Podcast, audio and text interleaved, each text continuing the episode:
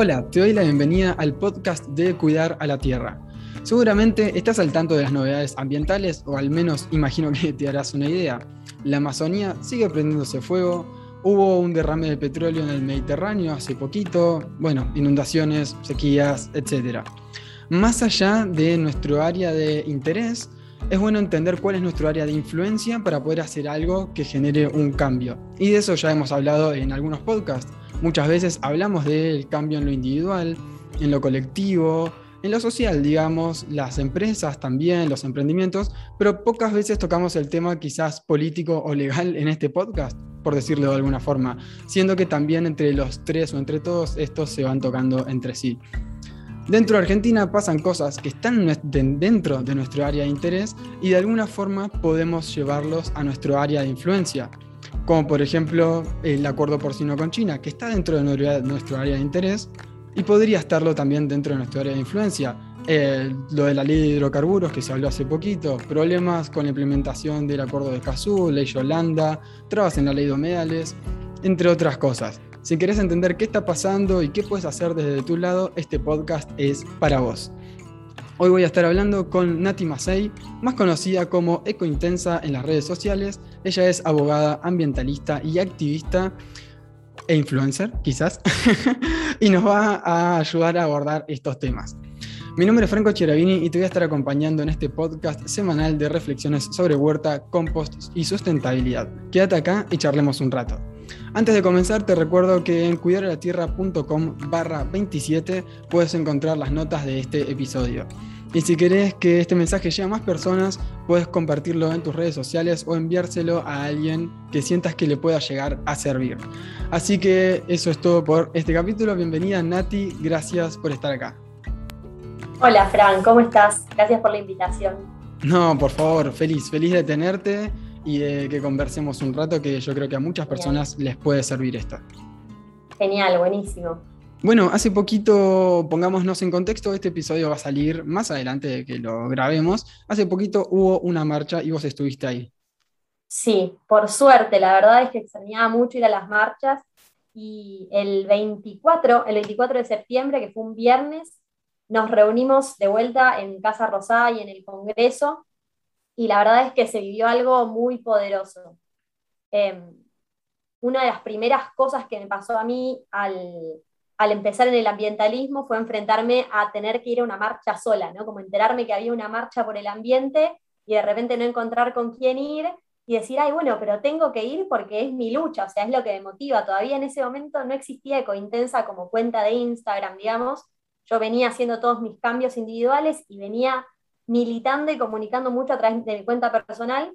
Y me acuerdo que esto creo que fue un 24 de mayo del 2019, algo por el estilo, y caí al Congreso. Me fui desde la NU, me tomé tren subte, llegué al Congreso y me acuerdo que cuando salí y vi lleno de gente y había un stand de Eco House, algunos chicos juntando firmas para que se implementaran menús veganos en las universidades. Dije como, wow, ese primer momento en el que te das cuenta, no estoy sola en esto, hay un montón de gente. Creo que muchas veces el, ambientalismo, en esto que vos decís de, bueno, el área de interés, a mí como individuo me interesa, es algo que me interpela, pero capaz a la hora de accionar me siento muy sola, ¿no? Porque mi familia capaz que no está en la misma, mis amigas no están en la misma. Y ahí es que las redes sociales, por un lado, son fantásticas generadoras de red justamente y, de comunidad y hacen que nos encontremos. Y también esto de salir a la calle. Así que, así como una primera, como un primer mensaje que nadie me pidió, pero que voy a dar igual, es animarse a salir a la calle, aunque, aunque no tengamos con quién, aunque mi hermana, mi prima no vaya, ir porque incluso si después allá tampoco te encontrás con alguien, no es que no te haces una amiga, eh, la sensación de comunidad se siente mucha gente manifestándose por lo mismo. Y la verdad es que durante la pandemia a mí personalmente se me complicó mucho, hubo un par de marchas y mi decisión personal fue no ir eh, porque vivo lejos, porque no tenía un auto con el que personarme, porque venía tomando, realmente yo tuve una, una cuarentena súper responsable y me generaba muchísima contradicción, pero al mismo tiempo la sensación después de no ir a las marchas era horrible viste, como esa cosa de, ay, me perdí esto. ¿Cómo? Y no solo, claro, ¿cómo puede ser? Y no solo esta cosa de decir, ay, me hubiera encantado estar porque lo disfruto, sino también saber que es súper importante ir. O sea, que, que, la gente esté e ir sumando uno tras otro, digamos, los, los cuerpitos en la calle, hacen que eso individual se convierta realmente en una masa que exige algo, ¿no? que se manifiesta por un objetivo. Así que después de todo eso del 2020, eh, este año había ido a una marcha a principio de año, me perdí alguna en el medio, bueno, han pasado cosas, pero este 24 nos juntamos y los reclamos eran un montón, o sea, esta fue una marcha por el clima, o sea, que es súper amplia. Y mundial. Pero, y mundial, tal cual. Eh, y también por eso creo que genera como esta convocatoria mucho más masiva que, que las marchas que son por temas puntuales, pero de todas formas está bueno saber que es importante tratar de asistir a todas. Este año se ha marchado por la ley de humedales, que vos mencionabas antes, se ha marchado en contra del acuerdo porcino con China, que la marcha fue enfrente de la, de la Embajada de China, que me pareció súper interesante que sea de esa manera, porque también es una forma como de incluso salir de la zona de confort en cuanto a las manifestaciones. A mí me mató, porque yo vivo a dos horas de la, de la embajada y cuando me di cuenta dije, no, pero no me da el tiempo, era imposible, eh, pero realmente creo que es también una forma de llamar la atención desde otro lugar, ¿no? Cuando se da por sentado que, bueno, lo que pasa en la puerta del Congreso ya estamos acostumbrados, no nos interesa, romper con eso, hackear un poco incluso el, como la estructura de las manifestaciones, está bueno. Y esta vez hay, tuvimos miles de cosas por las cuales reclamar o por las, por las cuales marchar en un momento me, cruzó Cruz Roax, que es comunicador y que es un súper amigo mío, y nos entrevistó a mí y a algunas otras de las chicas, y nos preguntó algunas cosas de la marcha y estábamos tan contentas que era, sí, esto es una fiesta, ¿viste? Como era objetiva respecto del contenido, pero yo estaba en mi cumpleaños. Em, si trascendemos esa emoción del encuentro, teníamos, como les decía, ley de humedales, acuerdo porcino con China, y mucho eh, en general como el reclamo de que existan políticas ambientales reales, ¿no? que desde el, desde el Congreso se apoye la normativa ambiental. Y justo nosotros venimos de una etapa de elecciones, ¿no? tuvimos las pasos hace poco, eh, más allá de, de, los gustos políticos de cada quien, es importante empezar a mirar un poco cuáles, cuáles son las plataformas, cuáles son las propuestas, o por lo menos, si no queremos ponerle esos nombres, las opiniones de los y las candidatos respecto de, de los temas ambientales. Cuando nos encontramos con un candidato que niega el calentamiento climático, viste, ahí hay que decir, bueno, oiga, esto es grosero directamente. Este año, estoy hablando sin parar, Fran. si querés interrumpirme, podés hacerlo. Por ahora, por ahora vamos bien, ahora cualquier cosa Genial. Te, interrumpo. Eh, este año, hace un mes y medio, de haber sido a principios de agosto, salió un informe del IPCC Em, y fue muy interesante porque fue súper alarmante, igual que los anteriores, pero decía que los niveles, o sea, la, velocidad con la que está creciendo la suba de la temperatura es realmente drástica y dramática. Entonces estaba en un Zoom que organizó Thais, eh, me confundo el apellido, exacto, está. Eh, que organizó TAIS para hablar sobre este tema, que tuvo una convocatoria enorme, creo que éramos como 200 personas ahí escuchando y, queriendo aprender sobre el tema. Una de las cosas que se decía es, bueno, ahora ya salió este informe, ningún dirigente político mundial puede negar el calentamiento climático. Y yo por dentro, como si fuera un meme, decía, ya van a ver que lo van a negar igual. Porque sí, porque ha pasado, porque tuvimos informes súper dramáticos y lo tuvimos a Trump negando el calentamiento climático. Entonces, cuando una persona no quiere ver la realidad, no hay informe que, lo saque de esa caja. Así que en términos de, digamos, de análisis político, está bueno que nos empecemos a preguntar esas cosas y a observarlo citando de nuevo a Thais, ella hizo antes de las PASO un artículo para redacción, lo, leíste, estaba bueno, como entrevistando a algunos candidatos y haciéndoles preguntas puntuales que tienen que ver con el tema ambiental. Entonces, tal vez no tenemos la posibilidad de leer todo lo que dicen todos los candidatos sobre todos los temas, pero si esto es un tema que nos interesa puntualmente, saber más o menos a dónde estamos poniendo nuestro voto y cómo votaron esos candidatos en el pasado respecto de temas similares. Por ejemplo, bueno, ¿cómo votaron respecto de la ley de humedales en algún otro momento? No sé, por decir alguna cosa. Sí, sí, bueno, también eh, generalmente en todas las elecciones miro en qué anda Thais, porque generalmente ella hace estos resúmenes que me son súper útiles y que me ayudan a, la vida y a la elección de, bueno, a quién votar. Em, porque sí, sí hay un, concepto que para mí es, muy importante, que es el de la sustentabilidad, que viste que generalmente la sustentabilidad está definida, o si, si googleas, viste, son como si fuera un diagrama de Venn, tipo eh, ambiental, social y económico, ¿no? Como una cosita así. Pero bueno, yo lo que, lo que pienso, ahora no me voy a acordar quién era el, señor este, el que proponía este otro diagrama, que en realidad son círculos concéntricos, que la economía está en el medio, que eh, lo social es un círculo un poquito más grande y lo ambiental es el círculo que lo abarca todo. Entonces, si cualquier acción que tomes no tiene en cuenta lo ambiental, y se rompe eso, se puede empezar a romperlo adentro. En cambio, si se rompe lo económico, lo, lo, social se mantiene, y si se rompe lo social, tenemos lo biológico que se sigue manteniendo. Entonces, si no se piensan las políticas o lo que sea, desde, ya sea, o sea, políticas, no solamente las denominadas ambientales, sino las económicas, las de salud, las que fuere desde el lado ambiental, bueno, es, es un tema a tener en cuenta. Por eso sí hay determinados, o sea, candidatos o candidatas negacionistas me cuesta un poco. Em, claro. Pero bueno, respecto a ese tema, eh, está el, concepto de desarrollo sostenible, que creo que es uno de los pilares del ambientalismo como, digamos, no solamente como movimiento, sino que hace que, el ambientalismo actual se pueda separar de lo que puede haber sido, no sé, em, la protección ambiental en términos de animales y plantas en otro momento, como que tiene una, una matriz Em, económica muy fuerte. Estamos hablando de que nosotros creemos, los ambientalistas, que se puede lograr un desarrollo económico sin dañar al ambiente. No decimos, no, el dinero no importa, no vivimos del trueque, que también me parecen cosas válidas, pero incluso para quienes no están preparados para salir de un sistema que sigue rigiendo por el dinero, está esta alternativa del desarrollo sostenible que implica la economía circular, y todo, bueno, yo supongo que vos de esto ya debes haber, hablado en el podcast, pero que me parece que está... Sí, está, bueno, remarcar. Porque, perdón, porque aparte, o sea, mismo dentro de la permacultura, uno de los, o sea, de los principios de la permacultura es obtener un rendimiento.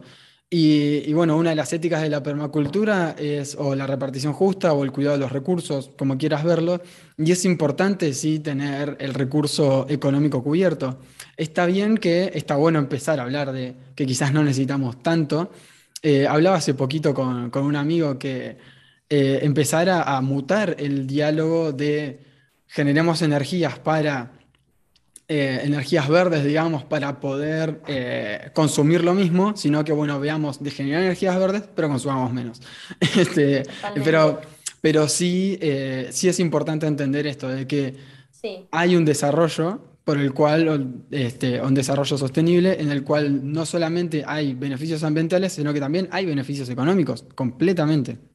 Sí, el surgimiento de los proyectos de triple, impacto, que creo que cada vez hay más y eso me, entusiasma muchísimo, eh, es una de las pruebas de que se, puede y que las consecuencias son súper positivas porque no tienen solamente impacto en el cuidado de la naturaleza, sino que realmente también benefician a sectores sociales que, son los más vulnerados o los más marginales.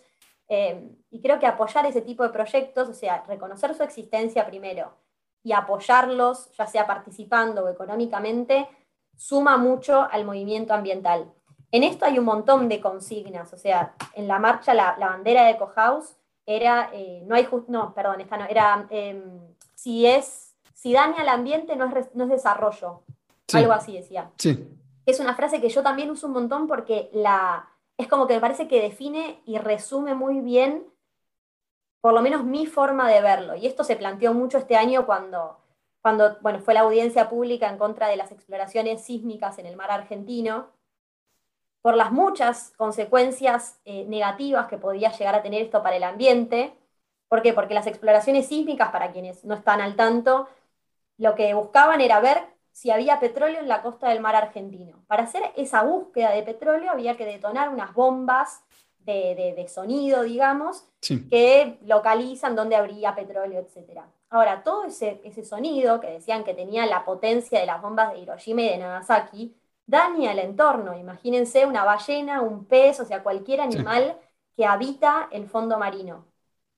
Eh, y en ese contexto, la verdad es que como ambientalistas es muy triste y muy desgastante ver que constantemente las propuestas económicas eh, siguen teniendo que ver con el extractivismo, siguen siendo extractivistas y que no se buscan alternativas, ¿no? ¿Por Porque aparte de ese daño, si estamos buscando pesos, pozos petroleros para poder seguir extrayendo petróleo, es que seguimos apostando a las energías eh, de matriz fósil, digamos. Si nosotros queremos migrar hacia energías renovables, ¿no? energías verdes, energías limpias, y si bien hay una transición que es complicada, como que no es que de un día para el otro todo va a ser energía eólica, es una apuesta rara estar en el 2021 viendo si habilitamos eh, explotación de petróleo en el mar argentino.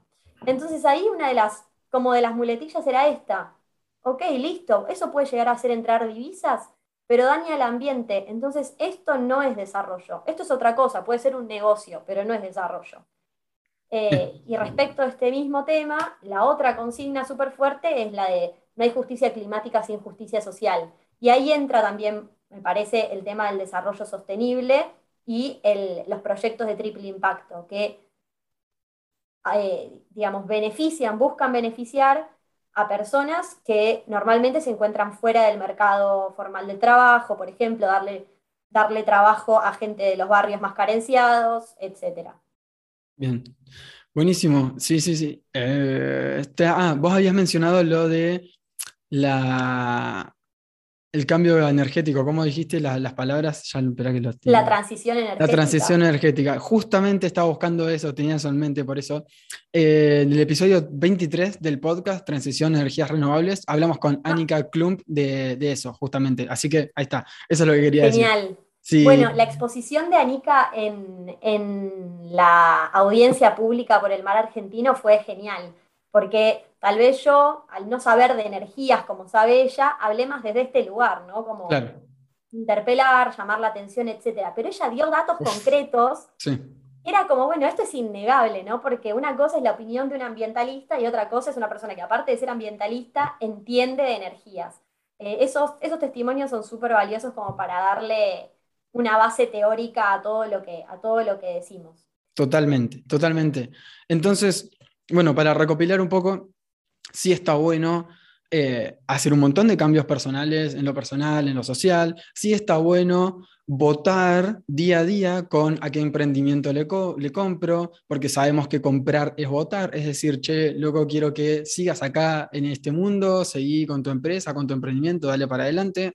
Si le compro a, eh, no sé, no, no vamos a poner ejemplos, ¿no? Pero si compro a alguien, le estoy diciendo, quédate acá. Si haces un taller con cuidar a la tierra, estás diciendo cuidar a la tierra, loco, te rebanco, dale para adelante. No solamente quiero aprender con vos, sino que me copa lo que estás haciendo. Si te sumas a tu huerta ideal, por ejemplo, ¿no? Ya que estamos, es como, bueno, estoy eh, apoyando un emprendimiento que me interesa.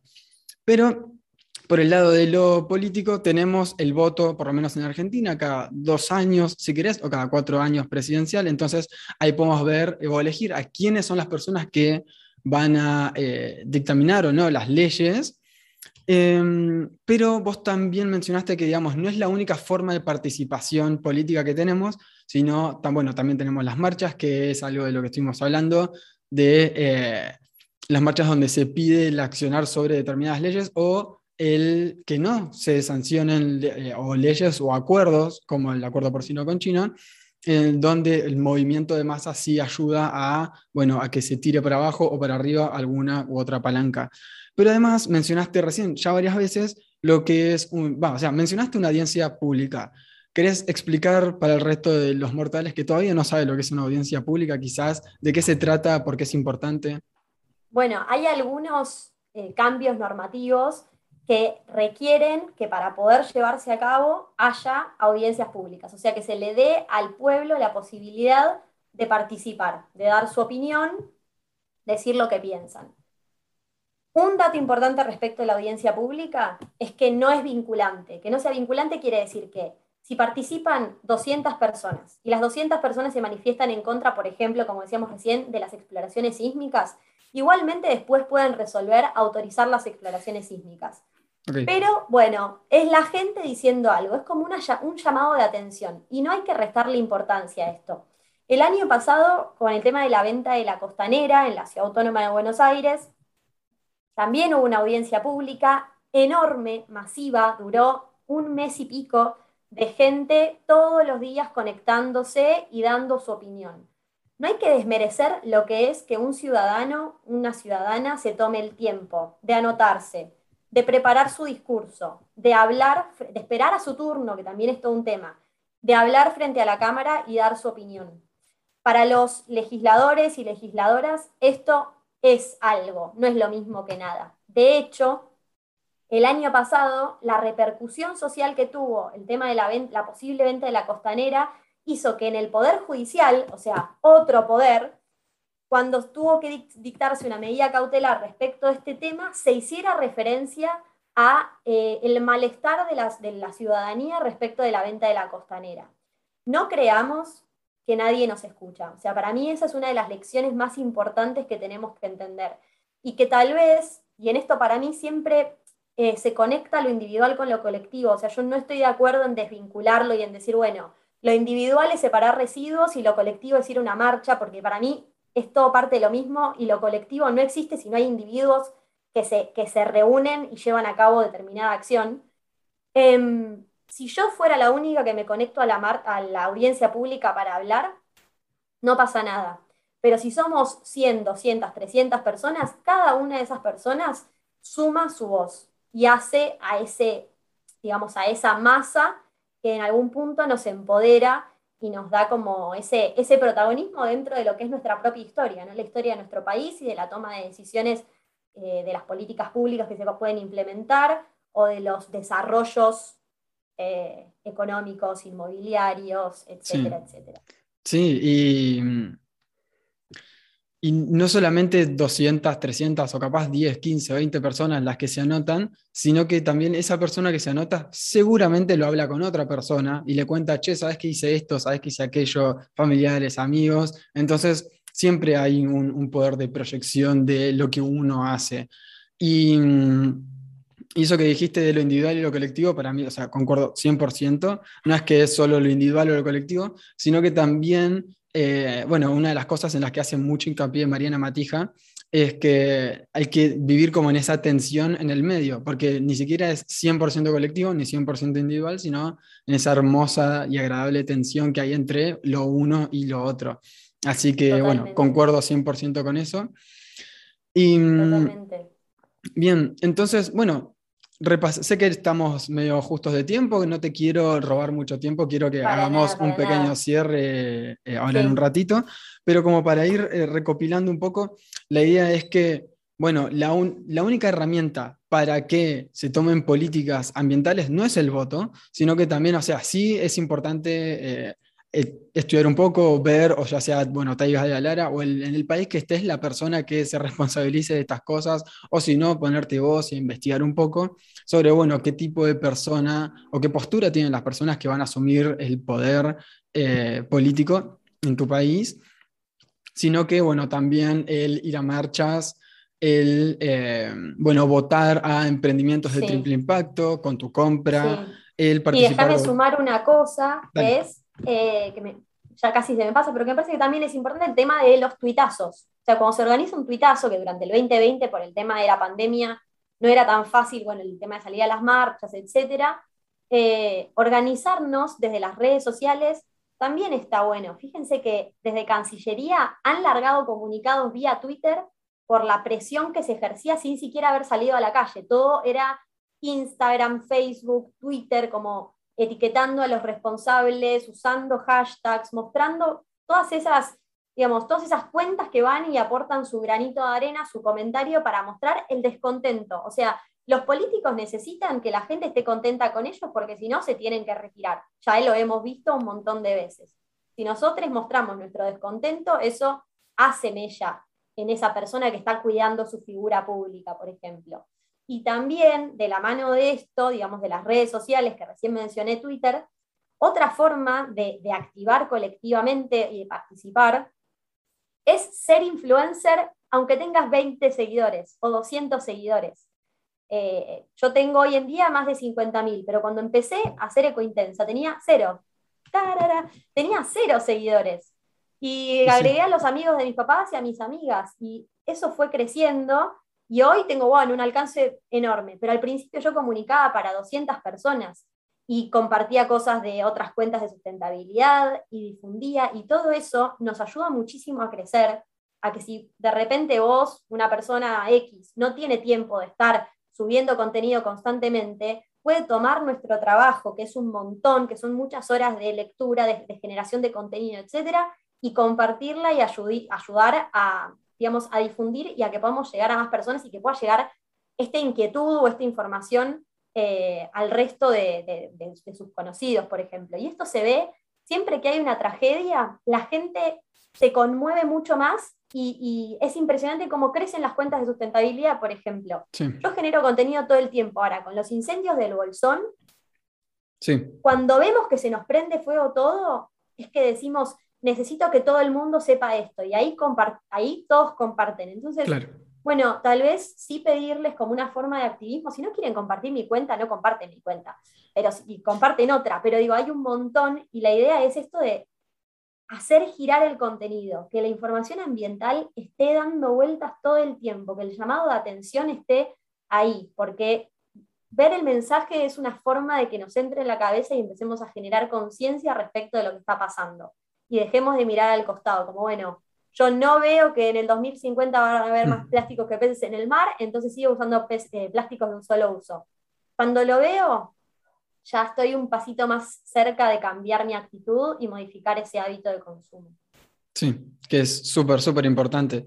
Me, bueno, con lo que dijiste me hiciste acordar que creo que con los incendios de la Amazonía o los de Australia, no me acuerdo cuáles, de 2020 creo que fue al principio. 2000, eh, sí, 19 los de Amazonía. Bueno, em, Mariana Matija había publicado, no sé, hizo un, post y subió como, si mal no recuerdo, entre 40.000 y 50.000 seguidores de, una, porque se viralizó, qué sé yo, eh, y después dejó Instagram por un tiempo porque la tosigaron. Pero bueno, eh, sí, está, o sea, está bueno compartir, más allá de, esa pequeña anécdota, digamos, está bueno compartir a full. Y creo que con esa se suma más el tuitazo, a, todas las herramientas que tenemos para estar teniendo, o sea, sí está bueno quizás concentrarse en una cosa. Vos decís, bueno, en este, en momento de mi vida me concentro en cambiar de hábitos personales, sin dejar de lado lo colectivo, lo empresarial o, las empresas a las cuales, de las cuales consumo y a quienes le compro, y con la posibilidad también de estar tocando el tema político y demás. Entonces, siempre se puede tener una pata en todos lados y teniendo quizás un pilar en, ok, ahora estoy cambiando esto puntualmente. Mira, sin ir más lejos, yo cuando empecé como ecointensa, sin, ser, sin tener la cuenta, una de las cosas que más hacía era juntar basura en la vía pública. O sea, yo salía y cada vez que salía volvía con botella, lata, plásticos, lo que encontrara. Y después me tomaba un tiempo para clasificar eso, llevarlo a reciclar, meterlo en la botella de amor. Hoy en día mi, mi, foco, digamos, mi trabajo ambiental está puesto en otro lado, que tiene que ver con la comunicación, con la difusión. Eso me requiere leer más, sacar más fotos, escribir más, contestar un montón de mensajes, preparar charlas. La verdad es que hoy no puedo salir a juntar basura todos los días tengo la conciencia tranquila que digo, bueno, gracias a lo que digo, tal vez hay, un, hay 10 personas que están juntando basura. Como que yo tuve que correrme de ese lugar porque podemos tener una pata en todos lados, pero no podemos abarcarlo todo al 100% todo el tiempo. Para mí también fue una negociación interna, decir, bueno, me tengo que correr de este lugar porque si no me colapsa el cerebro. no, no, no, no puedo hacerlo todo. Pero está bueno ir viendo desde dónde cada quien en cada momento puede aportar más, sin entrar en la locura y siempre como pasito a pasito. Suave, eh, suavecito. Suave, suavecito, vamos teniendo una vida cada vez más sustentable. Excelente. Bien, bueno, para ir cerrando, tengo un par de preguntas para ir pimponeando. Eh, primero me, me da intriga, yo sé que vos haces huerta y compost. Y cuidar la tierra, sobre todo, sobre todas las cosas, es de huerta y compost. Quizás esto te pregunto, acá nadie nos está escuchando. Eh, en tus últimas experiencias de huerta o de compost o lo que sea, ¿Tuviste alguna inquietud, alguna duda con algo, o algo que te haya llamado la atención y digas, che, ¿sabes que vi esto, pero ni siquiera me, puse a investigar? ¿Tengas ganas de hablar un segundo de eso? Em, me pasó lo, que se me ocurre así a primera, eh, como sin pensarlo demasiado, me compré un plantín de brócoli, más o menos en marzo, y lo puse en un tacho como de esos de cemento, esos que se usan para mezclar el cemento. Bueno, lo puse ahí el plantín, porque dije, bueno, crece bien, no hice los cálculos, no me di, o sea, lo mandé ahí porque no tenía otro lugar, bueno, y estuvo creciendo todo el invierno, hasta que de repente yo vi que tenía unos puntitos verdes parecidos a lo que es un brócoli, pero que eran mínimos, eran como si fuera, no sé, mi dedo chiquitito. Y después empezó a espigar, espigar, espigar, espigar y se fue en flor y dije, ok, perdí el brócoli. Algo falló, algo no salió bien. Así que esa sí es una duda, como decir, bueno, ¿qué puedo hacer la próxima vez para que el brócoli eh, haya brócoli? Bien, bueno, o sea, lo, primero, primero que podés hacer es, bueno, el plantín, si lo pusiste en marzo, no es para nada una mala época, porque para sembrar brócoli, sobre todo en el centro norte de Argentina o en el hemisferio sur en general, está bueno a principios del otoño. Entonces, em, si está bueno plantar en marzo, está bien. Lo que tiene es que necesita por lo menos unos 15 a 20 litros el brócoli para tener un buen volumen en sustrato y poder desarrollarse bien. Eh, necesitaría unas 3-4 horas de luz solar por lo menos y eh, un riego, o sea, un buen riego que se mantenga húmedo ahí el sustrato. Después lo que tiene... ¿Y el sustrato flojito o...? Puedes tener, o sea, si es eh, suelto, digamos, mientras que no esté compactado, genial. Después a eso vos le puedes poner un poquito de compost y cobertura y va a andar bien. Y el tema es que, o sea, para mí fueron dos factores, que es que él tenía poco volumen de sustrato y además ahora arranca la primavera y cuando arranca la primavera como que ya está, todo se va a flor. Y si hasta este punto el brócoli no estaba bien, ya está, días más largos, un poco más de calor, se fue.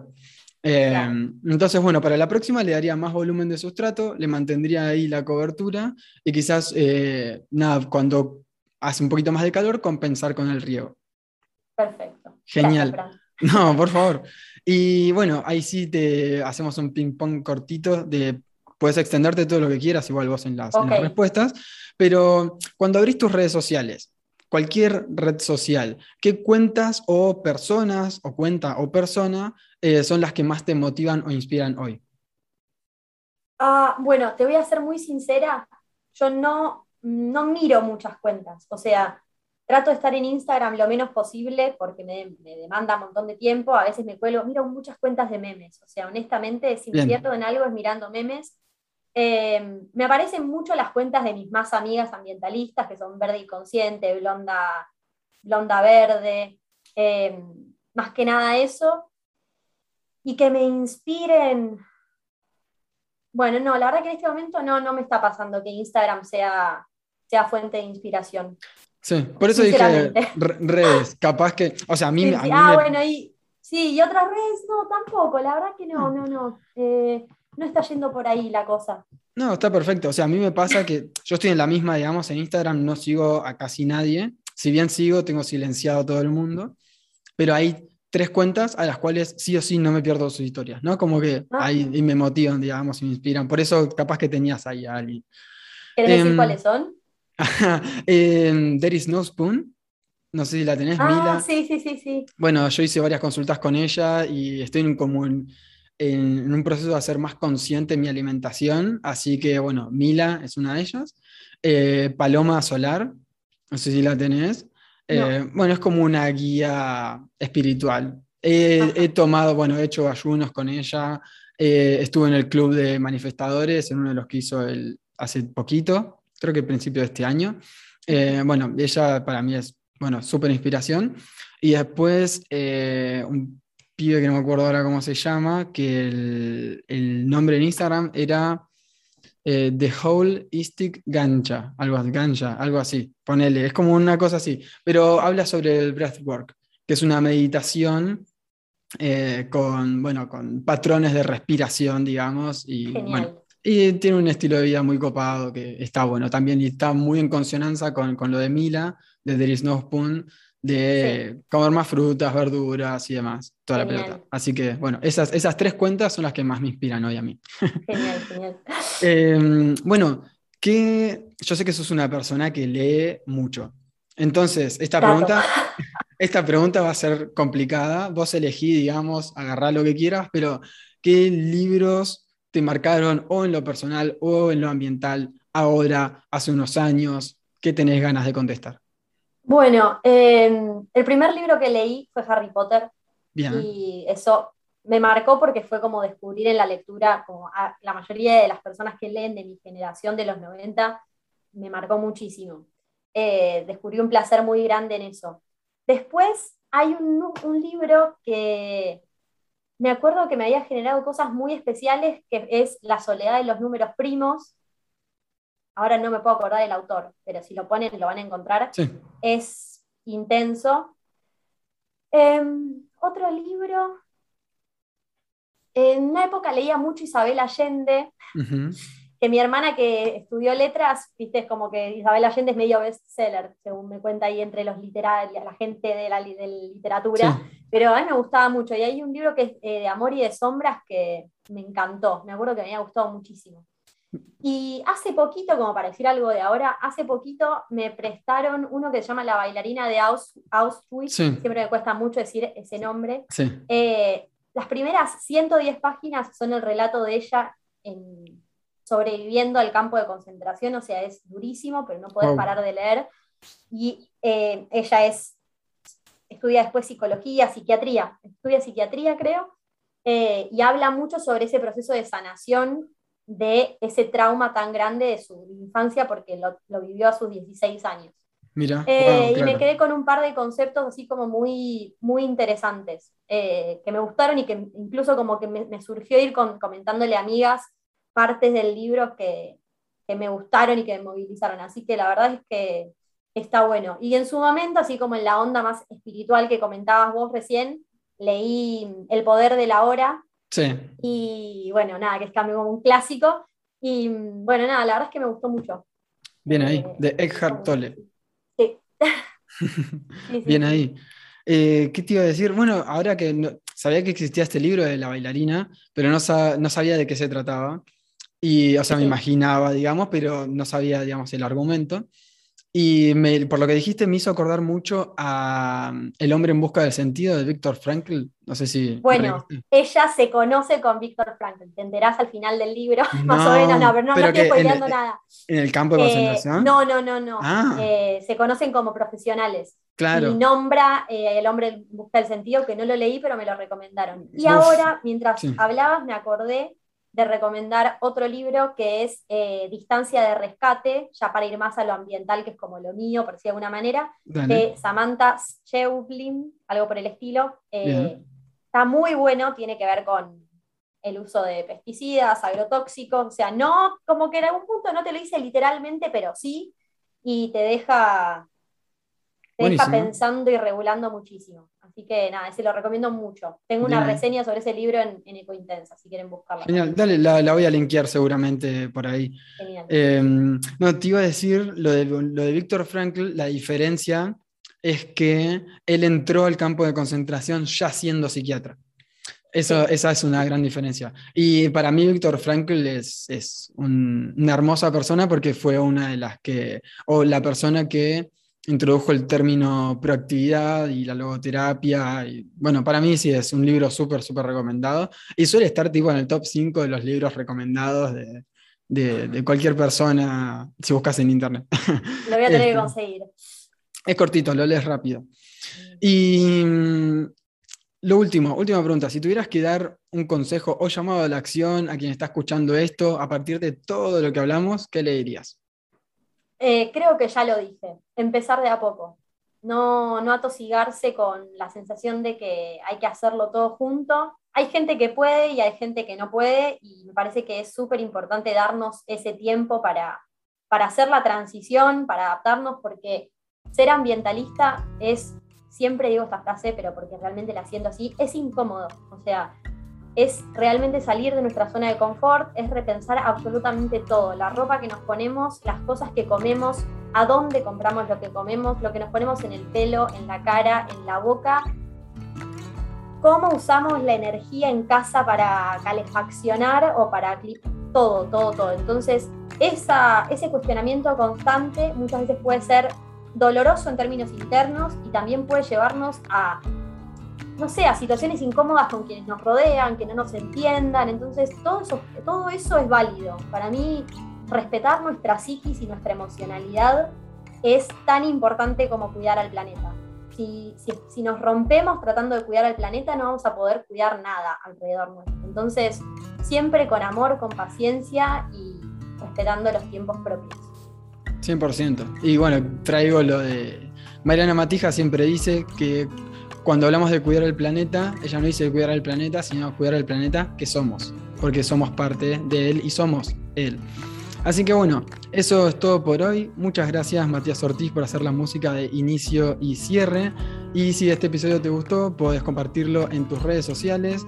Todas las notas quedaron en cuidaralatierra.com barra 27, si mal no recuerdo, pero bueno, lo voy a dejar por ahí escrito.